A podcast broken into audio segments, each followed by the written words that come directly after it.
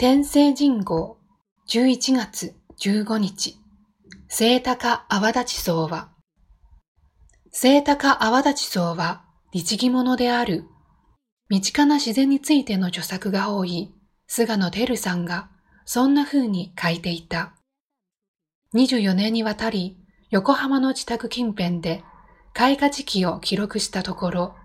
うち21年間は9月末日からの4日間に収まったという。だからカレンダがなくても9月が終わり10月が来たとわかるのだと。街中の花暦、鳥暦。強い繁殖力ゆえに疎んじられることもある野草だが、見る人が見れば立派な秋告げ花である。草花や鳥や虫たちが季節を告げる風物詩であり、大切な気候の指標でもある。そんな考え方から各地の気象台は開花や初鳴きなど57種の生物季節観測を続けてきた。しかし、来年からは桜や梅などの目立つところを残し、対象を大きく削減することになった。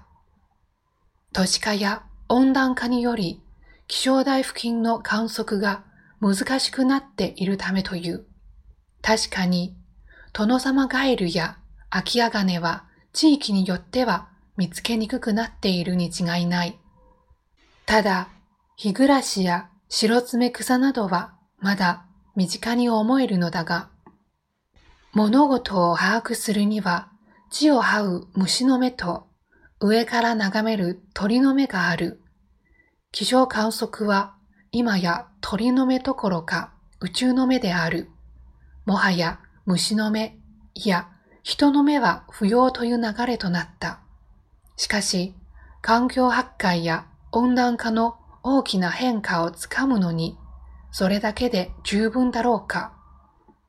カエルが道下に行って毎年律儀に生を繰り返していた頃のことを思う。私たちの暮らし方が生き物を消していく速度はどこまで増しているのだろう。